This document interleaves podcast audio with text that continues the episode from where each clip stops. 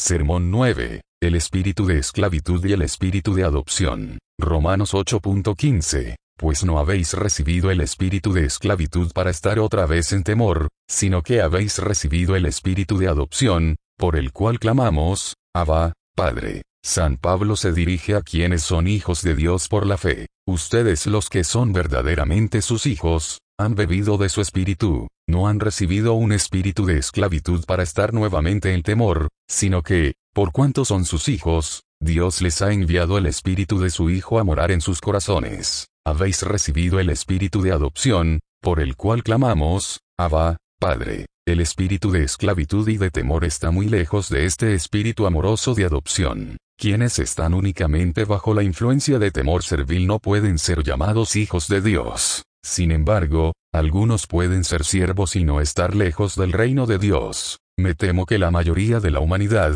de lo que se llama mundo cristiano, ni siquiera ha alcanzado este nivel, sino que están alejados, no hay Dios en ninguno de sus pensamientos. Se encontrarán que aman a Dios, habrá unos cuantos más que le temen, pero la mayoría de la humanidad ni tiene temor de Dios, ni hay amor a Dios en sus corazones. Quizás la mayoría de ustedes, los que por la misericordia de Dios participan de un mejor espíritu, recordarán el tiempo en que estaban en la misma situación, cuando estaban bajo la misma condenación. Al principio no lo sabían, aunque estaban sumergidos diariamente en sus pecados y en su propia sangre, hasta que llegó el tiempo oportuno en que recibieron el espíritu de temor, lo recibieron, puesto que esto también es regalo de Dios. Y después el temor desapareció, y el espíritu de amor llenó sus corazones. Quien está en aquel primer estado de ánimo, sin temor ni amor, se llama en la escritura un hombre natural. Quien se encuentra bajo el poder del espíritu de esclavitud y temor se dice a veces que está bajo la ley, aunque esta expresión se refiere más comúnmente a quien está bajo la dispensación judía, quien se considera obligado a observar todos los ritos y ceremonias de la ley judía. Pero quien ha cambiado el espíritu de temor por el de amor se dice con razón que está bajo la gracia. Ahora, por cuanto nos interesa mucho conocer de qué espíritu somos, trataré de señalar claramente, primero, lo que es el estado natural, segundo, el estado de quien está bajo la ley, y tercero, de quien está bajo la gracia. En primer lugar, el estado del ser humano natural. La escritura representa este estado como de sueño. La voz de Dios a tal persona es, despiértate, tú que duermes, porque su alma se encuentra en un sueño profundo. Sus sentidos espirituales no están despiertos, no distingue ni el bien ni el mal espiritual. Los ojos de su entendimiento están cerrados, están sellados y no ven nada. Nubes y obscuridad descansan constantemente sobre ellos, porque esa persona anda en valle de sombra de muerte. Por lo tanto, no teniendo entrada para el conocimiento de los asuntos espirituales, estando cerradas todas las avenidas de su alma, tal persona está en ignorancia burda y torpe de respecto de todas aquellas cosas que debería saber, es totalmente ignorante del sentido verdadero, interior, espiritual de la ley de Dios. No tiene idea de lo que es la santidad evangélica sin la cual nadie verá al Señor, ni de la felicidad de la cual solo gozan aquellas personas cuya vida está escondida con Cristo en Dios. Por esta misma razón, por estar dormida, está en cierta forma en descanso. Por estar ciega, se siente segura. Dice no seré movido jamás. La obscuridad que le cubre por todas partes le mantiene en un cierto estado de paz, tanta paz como puede existir juntamente con las obras del diablo y con la mente terrenal, diabólica. No ve que está al borde del abismo, por tanto, no teme, no puede temblar ante el peligro que desconoce, no entiende lo suficiente para temer, porque no tiene esta persona temor de Dios, porque es totalmente ignorante de quién es Dios, si no es que dice en su corazón, no hay Dios, o que Dios está sentado sobre el círculo de la tierra, y no se humilla ocupándose de las cosas que suceden en la tierra, a la misma vez se convence a sí mismo con los conceptos epicúreos, diciendo, Dios es misericordioso, confundiendo y ocultando a la misma vez en esta idea equivocada de la misericordia de Dios toda su santidad y odio esencial al pecado, toda su justicia, sabiduría y verdad. No tiene temor de la venganza que amenaza a quienes no obedecen la bendita ley de Dios, porque no la entiende. Se imagina que el punto principal es hacer tal o cual cosa y estar exteriormente sin culpa, sin darse cuenta de que la culpa se extiende a cada disposición, deseo, pensamiento y movimiento del corazón. o se imagina que la obligación de la ley ha cesado, que Cristo vino a destruir la ley y los profetas, para salvar al pueblo en, no de sus pecados, para llevarlos al cielo sin santidad, a pesar de sus propias palabras. Ni una jota ni una tilde pasará de la ley, hasta que todo se haya cumplido, y no todo el que dice, Señor, Señor, entrará en el reino de los cielos, sino el que hace la voluntad de mi Padre que está en los cielos. Se cree seguro, porque está en la más completa ignorancia de sí mismo. Por eso dice que se arrepentirá a su debido tiempo, no sabe aún cuándo exactamente,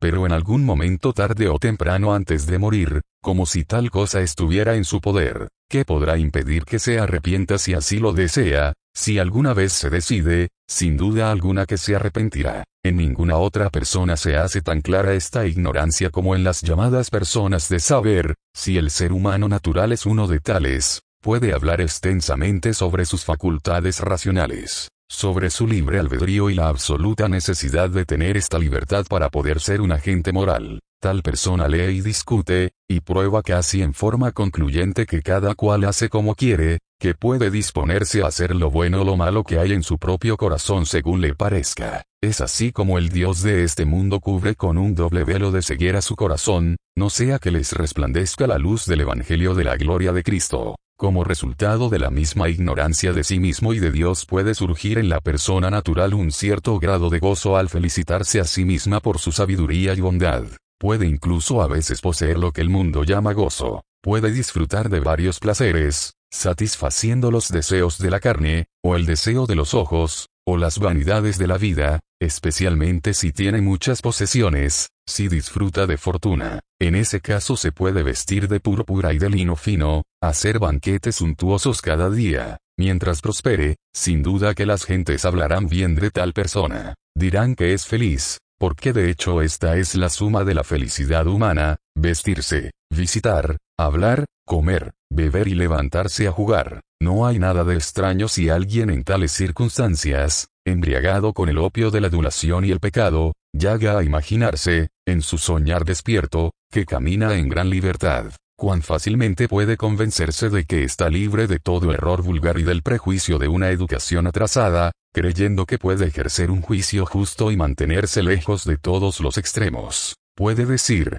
estoy libre de todo el entusiasmo de las almas débiles y limitadas, de la superstición, enfermedad de los tontos y cobardes, siempre demasiado justos, y del fanatismo, condición constante de aquellas personas que no tienen una manera libre y generosa de pensar, con seguridad que tal persona está libre de la sabiduría que viene de lo alto, de la santidad, de la religión del corazón, del sentir que hubo en Cristo. Mientras tanto, tal persona es esclava del pecado, comete pecado, más o menos diariamente, pero no siente remordimiento, no está bajo servidumbre, como dicen algunos, no siente ninguna condenación, se contenta, aunque confiesa creer que la revelación cristiana viene de Dios, con decir, el ser humano es frágil, toda la humanidad es débil, cada persona tiene su lado flaco, tal vez cita la escritura, no dice Salomón acaso, porque siete veces cae el justo y griega sin duda que no son nada más que hipócritas o entusiastas los que pretenden ser mejores que sus vecinos. Si algún pensamiento serio cruza su mente, esta persona lo ahoga tan pronto como le resulta posible,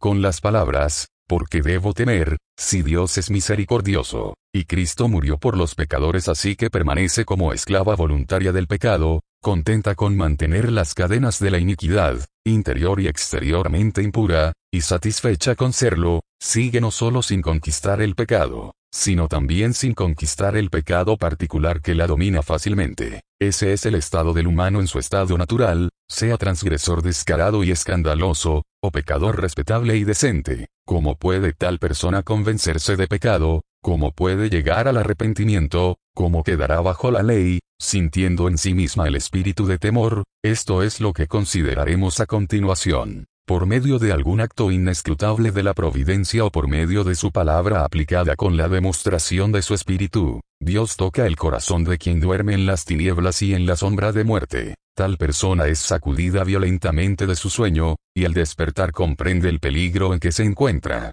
Tal vez en un momento, quizás poco a poco, los ojos de su entendimiento se abren, y ahora discierne, pues el velo ha sido parcialmente quitado, el estado real en que se encuentra. Una luz aterradora alumbra de lleno su alma, una luz como la que nos imaginamos que sale del abismo sin fondo, de lo profundo, del lago de fuego que arde con azufre. Puede al fin ver que el Dios amoroso y misericordioso es también un fuego consumidor, que es un Dios justo y terrible, que paga a cada uno conforme a sus obras, que entra en juicio con el injusto por cada palabra ociosa, y aún por las imaginaciones del corazón. Ahora se da cuenta claramente que el grande y santo Dios es muy limpio de ojos para ver el mal, que es vengador de cualquier persona que se rebele contra él, y paga a cada inico según lo que se merece, y qué horrenda cosa es caer en manos del Dios vivo. El sentido interior, espiritual, de la ley de Dios comienza a manifestársele. Percibe que amplio sobremanera es tu mandamiento y no hay nada que se esconda de su calor. Se convence de que todas y cada una de sus partes se refieren no solamente al pecado exterior y a la desobediencia,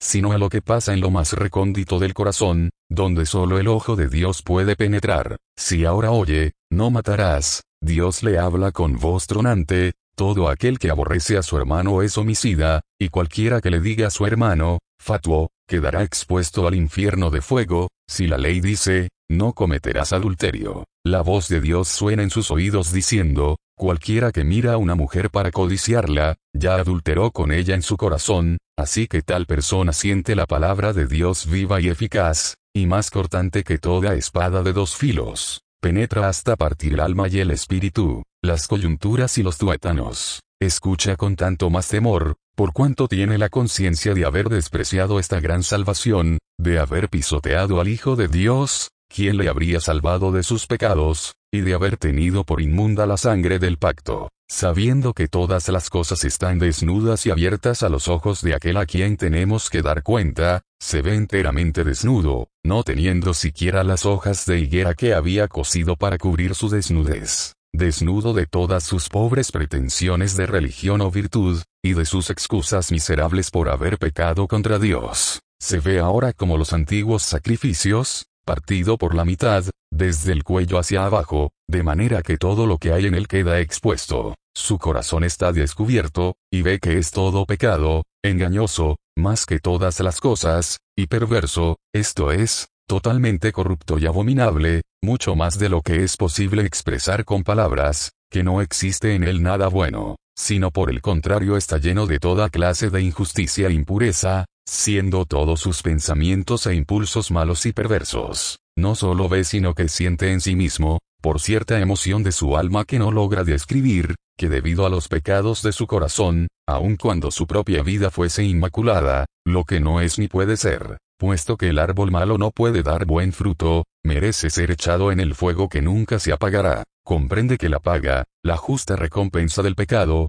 de su pecado sobre todo, es la muerte, la segunda muerte, la muerte que nunca se acabará, la destrucción del cuerpo y del alma en el infierno. Así concluyen sus agradables sueños, su descanso ilusorio, su paz imaginaria, su falsa seguridad.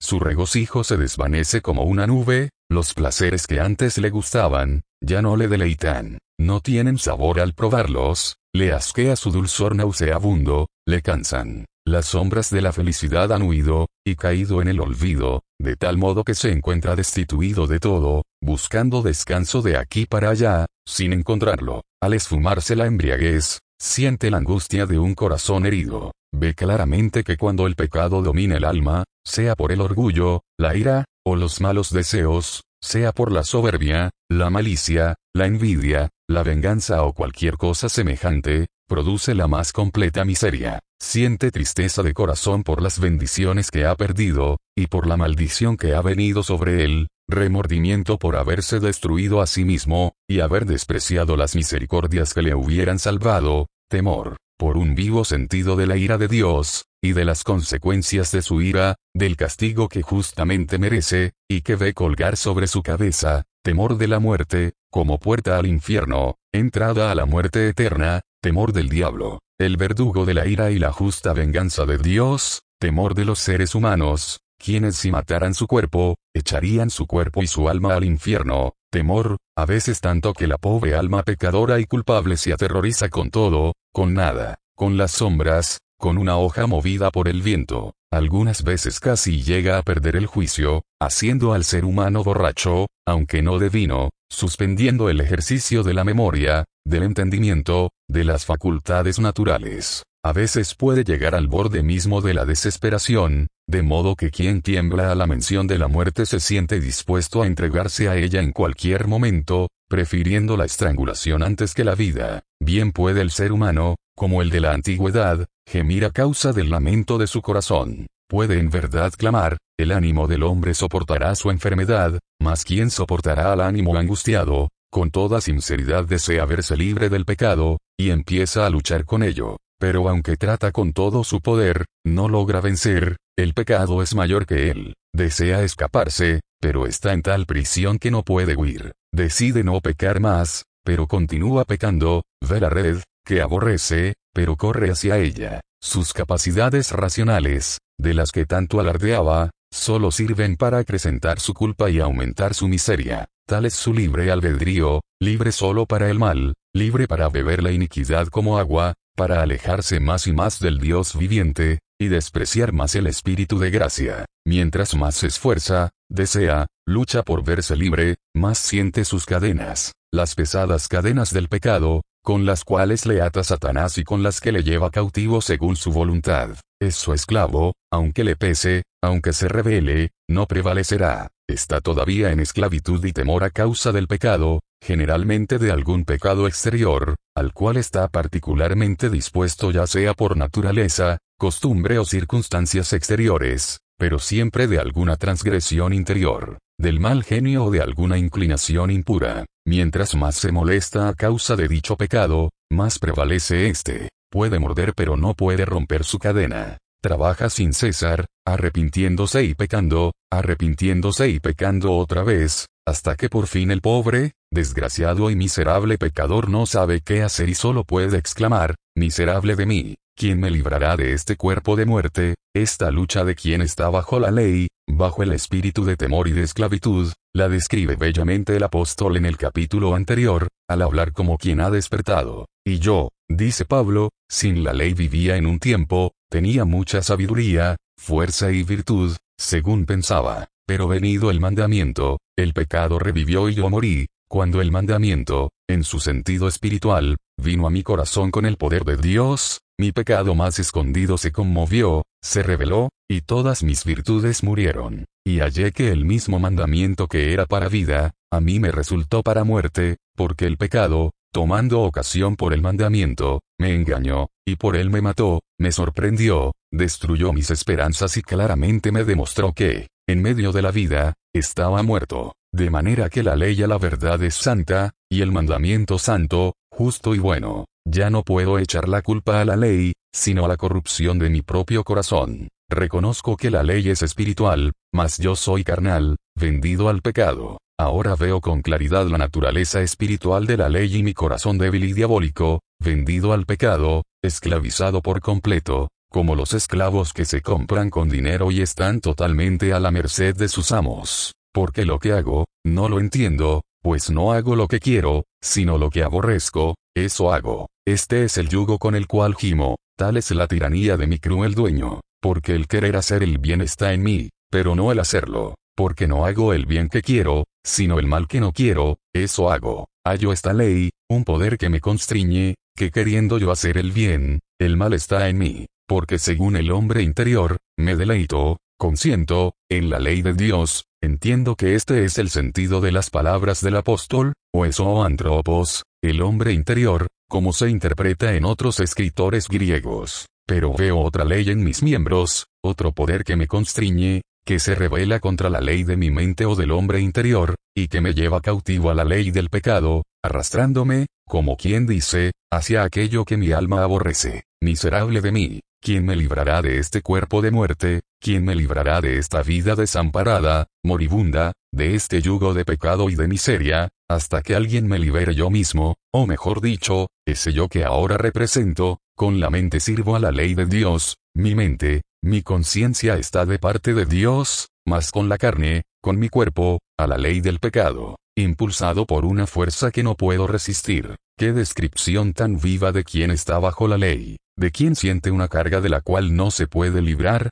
quien jadea por tener libertad, poder y amor, pero aún permanece en la servidumbre y el temor, hasta el día en que Dios escuche a ese desgraciado que grita, ¿quién me librará de este cuerpo de muerte? y le conteste, la gracia de Dios por medio de Jesucristo tu Señor. Se acaba entonces esa mísera servidumbre y el pecador deja de estar bajo la ley para estar bajo la gracia. Vamos a considerar en tercer lugar este estado, el de quien ha hallado la gracia o el favor de Dios el Padre, y tiene la gracia o el poder del Espíritu Santo reinando en su corazón, de quien ha recibido, usando los términos del apóstol, el Espíritu de adopción, por el cual clamamos Abba, Padre. Clamó a Dios en su angustia, y Dios le libró de sus aflicciones. Sus ojos están abiertos de una manera diferente a la de antes, aún para poder contemplar al Dios de amor y misericordia. No bien exclama, te ruego que me muestres tu gloria, cuando en lo más íntimo de su corazón oye una voz que le dice, yo haré pasar todo mi bien delante de tu rostro,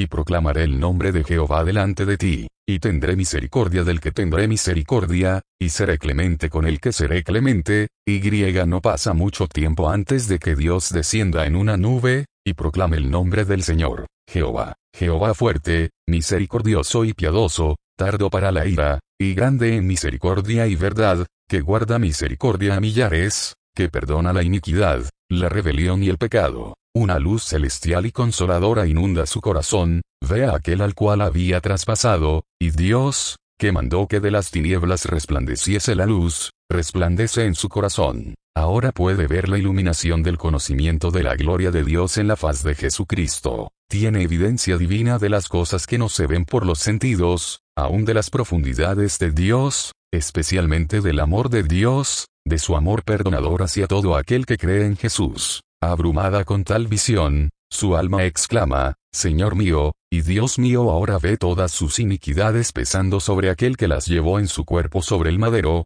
ve al Cordero de Dios borrando sus pecados. Cuán claramente discierne ahora que Dios estaba en Cristo reconciliando consigo al mundo, al que no conoció pecado, por nosotros lo hizo pecado, para que nosotros fuésemos hechos justicia de Dios en él, y que él mismo está reconciliado con Dios por la sangre del pacto. En este punto terminan tanto la culpa como el poder del pecado. Ahora puede decir, con Cristo estoy juntamente crucificado, y ya no vivo yo, mas vive Cristo en mí, y lo que ahora vivo en la carne, en este cuerpo mortal, lo vivo en la fe del Hijo de Dios, el cual me amó y se entregó a sí mismo por mí. Desaparecen el remordimiento, el dolor del corazón, y la angustia de un espíritu herido. Dios convierte su tristeza en gozo. Dios es quien hace la llaga, y Él la vendará, concluye la esclavitud del temor, porque su corazón está firme, confiado en el Señor. Ya no teme la ira de Dios, porque sabe que no que Dios ya no lo mira como un juez enojado sino como un padre amoroso. No puede temer al diablo, pues sabe que no tiene poder, si no le fuere dado de lo alto. No le teme al infierno, por ser heredero del reino de los cielos. En consecuencia, no tiene temor de la muerte, la cual por muchos años le tuvo sujeto a esclavitud. Por el contrario, sabe que si nuestra morada terrestre, este tabernáculo, se deshiciere, tenemos de Dios un edificio, una casa no hecha de manos, eterna, en los cielos. Y por esto también gemimos, deseando ser revestidos de aquella nuestra habitación celestial. Gime deseando desprenderse de su habitación terrestre, para que su mortalidad sea absorbida por la vida, sabiendo que el que nos hizo para esto mismo es Dios, quien nos ha dado las arras del Espíritu, y donde está el Espíritu del Señor, allí hay libertad, no solo libertad de la culpa y el temor, sino también del pecado, del más pesado de todos los yugos, de la más degradada esclavitud. Su trabajo ya no es en vano, ha roto la red, y está libre. No solo se esfuerza sino que vence, no solo pelea, sino que triunfa. No sirve más al pecado, sino que está vivo para Dios. El pecado ya no reina más en su cuerpo mortal, ni le obedece en sus deseos. No presenta sus miembros al pecado como instrumentos de iniquidad, sino a Dios como instrumentos de justicia. Después de haber sido libertado del pecado, ha venido a ser siervo de la justicia. Así que, teniendo paz con Dios por medio de nuestro Señor Jesucristo, regocijándose en la esperanza de la gloria de Dios, y teniendo el poder de dominar toda clase de pecados, deseos impuros, mal genio, malas palabras y obras. Todo esto es un testimonio viviente de la gloriosa libertad de los hijos de Dios quienes, partícipes de esta fe tan preciosa, testifican a una voz que han recibido el espíritu de adopción, por el cual clamamos, Abba, Padre. Es este espíritu el que constantemente obra en ellos tanto el desear como el hacer su buena voluntad. Es el que derrama el amor de Dios en sus corazones, así como el amor hacia toda la humanidad, purificando sus corazones de todo deseo mundano, de todo deseo de la carne, y de la soberbia y vanidad de vida. Es el quien los libra de la cólera y del orgullo, de todos los apetitos viles y desordenados. Están, por lo tanto, libres de palabras y obras malas, libres de inmundicia en su conversación, sin hacer mal a ningún otro hijo de Dios, y celosos en hacer el bien. Para resumirlo todo, el ser humano en su condición natural ni teme ni ama a Dios, quien está bajo la ley, le teme, quien está bajo la gracia, le ama. El primero no tiene la menor luz acerca de las cosas de Dios, sino que camina en la más profunda obscuridad. El segundo ve la luz terrible del infierno. El tercero, la luz sublime del cielo. Quien duerme el sueño de la muerte espiritual tiene una falsa paz. Quien despierta de ese sueño, no tiene paz ninguna. Quien cree tiene paz verdadera, la paz de Dios, que llena y gobierna su corazón. Los paganos, bautizados o sin bautizar, tienen una libertad aparente, que es en realidad libertinaje, los judíos, o quienes están bajo la dispensación judía, están en una pesada esclavitud. Los cristianos gozan de la gloriosa libertad de hijos de Dios. Un hijo del diablo que no ha despertado de su sueño peca voluntariamente, uno que ha despertado, peca contra su voluntad, un hijo de Dios no practica el pecado, pues aquel que fue engendrado por Dios le guarda, y el maligno no le toca. Para concluir, el ser humano natural ni conquista ni pelea, el ser humano bajo la ley pelea contra el pecado, sin conquistarlo, el ser humano bajo la gracia lucha y conquista, de hecho, es más que vencedor por medio de aquel que le amó. Según podemos deducir de la descripción de los tres estados del ser humano, el natural, el legal y el evangélico, parece que no es suficiente dividir la humanidad en dos clases, las personas sinceras y las insinceras. Una persona puede ser sincera en cualquiera de estos estados, no solo cuando tiene el espíritu de adopción, sino cuando tiene el espíritu de temor aun cuando no tiene ni temor ni amor. Sin duda alguna puede haber tanto paganos sinceros como judíos y cristianos sinceros. La sinceridad, entonces, no prueba de ningún modo que alguien haya sido aceptado por Dios. Examínese cada uno, entonces, no solo acerca de si es sincero, sino sobre si está en fe. Examínense con cuidado, pues es de suma importancia. ¿Cuál es el principio que gobierna tu alma? ¿Es el amor de Dios? ¿Es el temor de Dios? ¿O ni uno ni otro? ¿No es más bien el amor al mundo, el amor al placer, al lucro, a la comodidad, a la fama? En ese caso, no has llegado siquiera a la condición de judío. No eres nada más que un pagano. Tienes al cielo en tu corazón, tienes el espíritu de adopción por medio del cual clamas, Abba, Padre, o clamas a Dios como desde lo profundo del infierno, abrumado por el dolor y el temor, o eres de las personas para quienes todo esto suena extraño, y no puedes comprender lo que quiero decir, pagano, quítate la máscara, nunca has sido revestido por Cristo, descubre tu rostro, mira al cielo, y confiesa a aquel que vive por siempre, pues no tienes parte ni entre los hijos ni entre los siervos de Dios. Quien quiera que seas, oh alma que me escuchas, dime, ¿cometes pecado o no? Si lo cometes, lo haces voluntaria o involuntariamente, en cualquiera de estos casos Dios te ha dicho a quién perteneces, el que practica el pecado es del diablo. Si pecas voluntariamente, eres su esclavo fiel. Él no dejará de recompensar tus trabajos. Si pecas involuntariamente, también eres su esclavo. Que Dios te libre de sus manos. Estás luchando cada día contra todo pecado y siendo cada día más que vencedor, te reconozco entonces como hijo de Dios. Mantente firme en tu gloriosa libertad. Estás luchando sin que logres vencer, tratando de lograr el dominio sin alcanzarlo, entonces todavía no eres un verdadero creyente en Cristo. Pero continúa, persevera y conocerás al Señor. No estás ni siquiera luchando, sino llevando una vida fácil, indolente y mundana, como te atreves pronunciar el nombre del Señor Jesús, para hacerlo un reproche entre los paganos, despiértate, tú que duermes. Clama a Dios antes de que vayas a hundirte en el abismo. Tal vez una de las razones por las cuales algunas personas tienen más alto concepto de sí del que deben tener, la razón por la cual no disciernen en qué estado están, es porque estos estados diversos del alma se mezclan, y de algún modo se reúnen en una misma persona. La experiencia nos enseña que muy frecuentemente el estado legal o de temor se mezcla con el natural. Hay muy pocas personas tan dormidas en el pecado que no despierten de uno u otro modo. Por cuanto el Espíritu de Dios no espera a que el ser humano llame, puede dejarse oír de vez en cuando.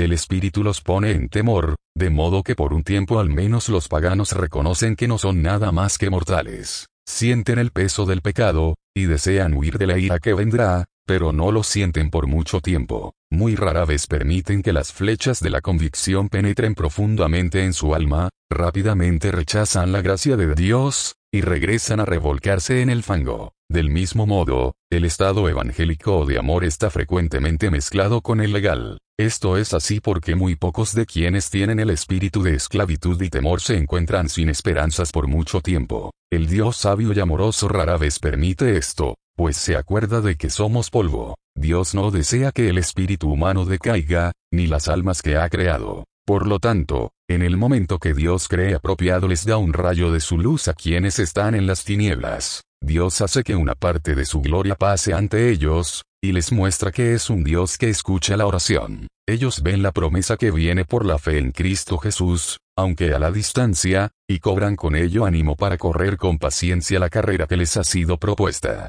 Otra razón por la que muchos se engañan, es que no reflexionan debidamente acerca de cuán lejos puede un ser humano llegar y todavía estar en un estado natural o al menos legal. Se puede ser benévolo y compasivo, amable, cortés, generoso, amistoso, se puede tener cierto grado de humildad, de paciencia, de dominio propio, y de muchas otras virtudes morales. Se pueden sentir muchos deseos de sacudirse todo vicio y de alcanzar más altos grados de virtud, se puede abstenerse del mal, quizás de todo lo que constituye un falta grasa de justicia, misericordia o verdad, se puede hacer mucho bien, alimentar a los hambrientos, vestir a los desnudos, ayudar a las viudas y a los huérfanos, se puede asistir al culto público, orar en privado, leer muchos libros de devoción, y a pesar de esto se puede permanecer en el estado natural, sin conocerse a sí mismo ni a Dios. Se puede ser igualmente extraño al espíritu de temor como al del amor, sin haberse arrepentido ni creído en el Evangelio.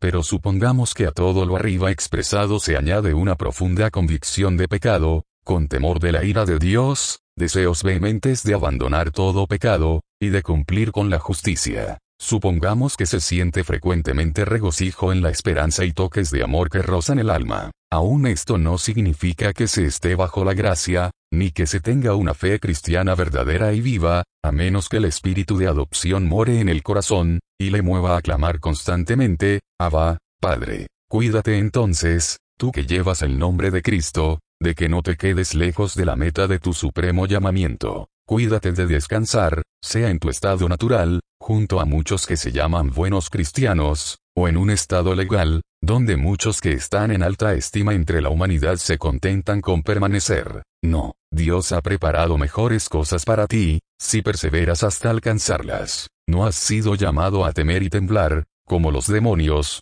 sino a regocijarte y amar, como los ángeles de Dios. Amarás al Señor tu Dios con todo tu corazón, y con toda tu alma, y con toda tu mente y con todas tus fuerzas, debes estar siempre gozoso, debes orar sin cesar, debes dar gracias en todo, debes hacer la voluntad de Dios en la tierra como se hace en el cielo. Prueba cuán buena, agradable y perfecta es la voluntad de Dios. Preséntate como sacrificio vivo, santo, agradable a Dios. Retén todo lo que has alcanzado, extendiéndote a lo que está delante, hasta que el Dios de paz, os haga aptos en toda obra buena para que hagáis su voluntad, haciendo Él en vosotros lo que es agradable delante de Él por Jesucristo, al cual sea la gloria por los siglos de los siglos. Amén.